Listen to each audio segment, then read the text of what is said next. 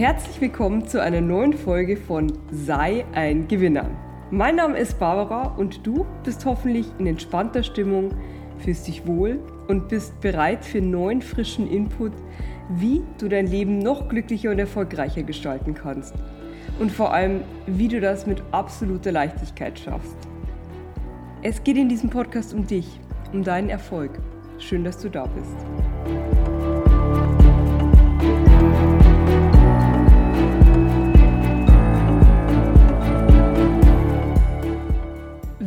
Oft hört man den Satz von Bekannten, das tut mir leid, aber ich bin so ausgebucht im Moment, mir fehlt die Zeit. Auch ich hatte eine Phase, wo ich diesen Satz ständig, fast wie ein Mantra, wiederholt habe.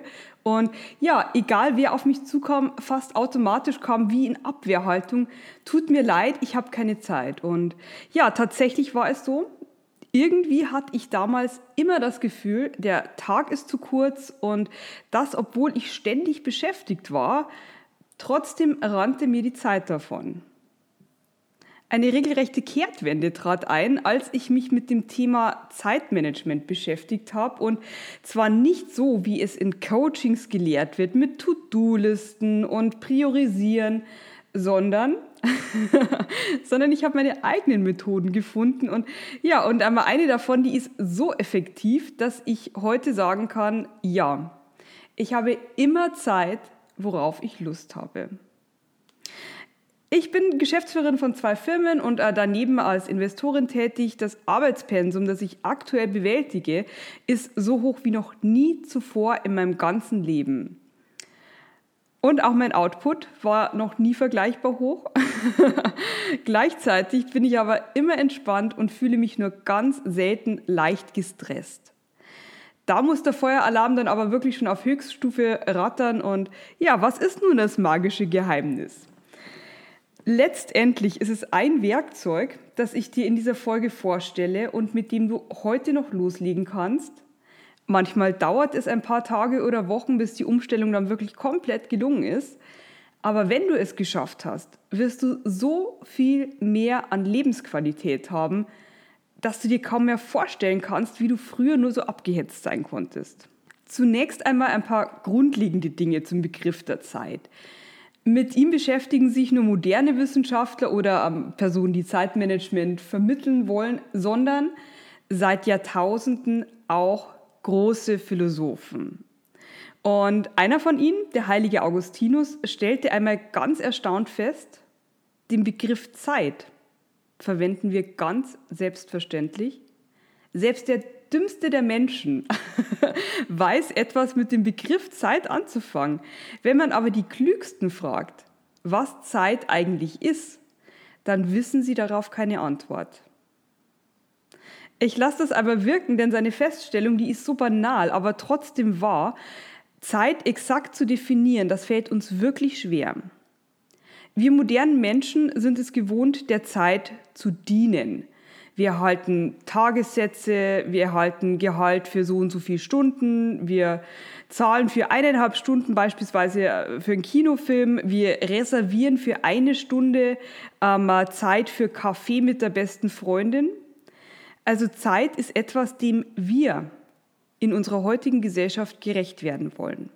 Wir sind Sklaven der Zeit, weil wir sie als Autorität anerkennen. Ich lade dich zu folgendem Gedankenexperiment ein. Wie wäre es, wie würde es sich für dich anfühlen, wenn Zeit plötzlich zu deinem Diener wird? Was wäre, wenn du dir ab heute sagst, nicht ich bin für die Zeit da, sondern sie ist für mich da. Ich nehme mir einfach so viel, wie ich benötige. Das klingt jetzt vielleicht etwas ungewohnt. Ich schiebe noch ein Zitat von Augustinus nach, äh, der sagt, Zeit wohnt in der Seele. Zeit wohnt in der Seele. Und wenn sie das tut, dann hat sie neben einer objektiven Komponente auch noch eine subjektive. Es ist deine Zeit. Sie gehört dir. Und deshalb kannst du auch über sie bestimmen. du kannst dir so viel davon nehmen, wie du möchtest, wie du gerade brauchst. Und ja, wie gelingt das Ganze? Das hört sich sehr logisch an, sehr einfach, aber wie setzt man es um? Ähm, wie mache ich das? Nun, also ich arbeite hier mit zwei Techniken, äh, die ich dir jetzt verrate. Die erste ist absolut simpel. Es braucht eine kleine Gewöhnungsphase.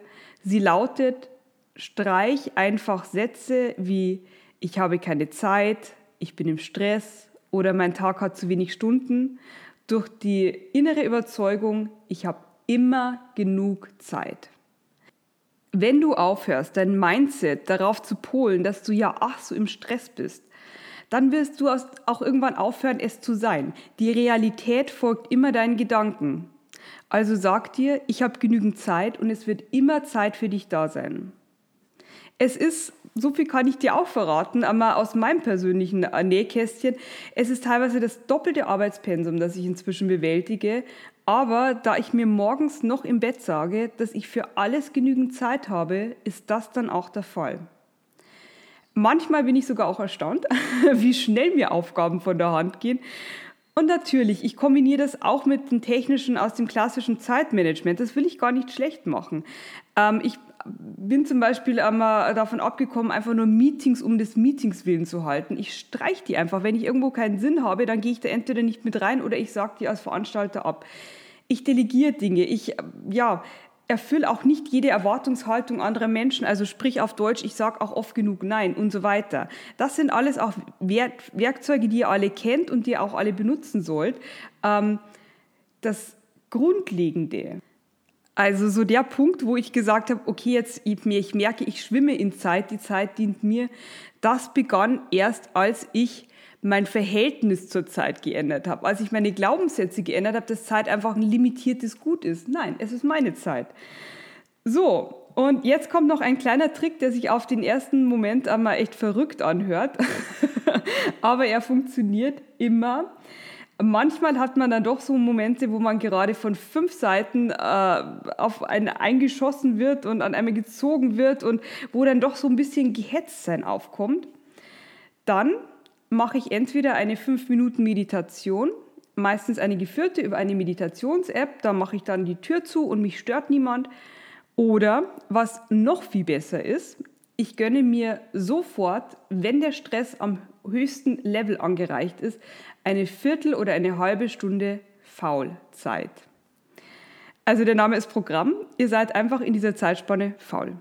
Stellt euch einen Timer mit 15 oder 30 Minuten. Faul sein, das kann auch sein lesen oder eine Runde um den Block gehen, einen Tee machen, was immer euch gut tut.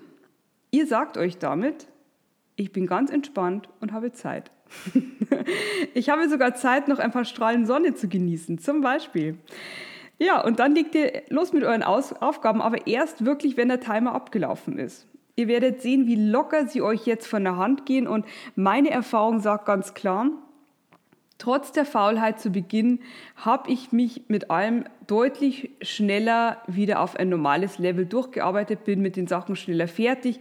Ähm, ja, so ist das. zu der inneren Haltung zu gelangen, dass die Zeit uns gehört und nicht andersrum, also dass wir der Zeit hinterherlaufen müssen, das ist ein riesiger Gamechanger. Und das Feedback von allen, die das auch ausprobiert haben, das ist wirklich überwältigend. Also das war so, Barbara, ich habe das nicht geglaubt, ich habe das für Quatsch gehalten, aber es funktioniert tatsächlich. In diesem Sinne, dir alles Gute, versprich dir selber von nun an nie wieder zu sagen, dass du keine Zeit hast und genieß deinen Tag. Er gehört nämlich dir. Herzlich, fühl dich umarmt, deine Barbara. Bis gleich.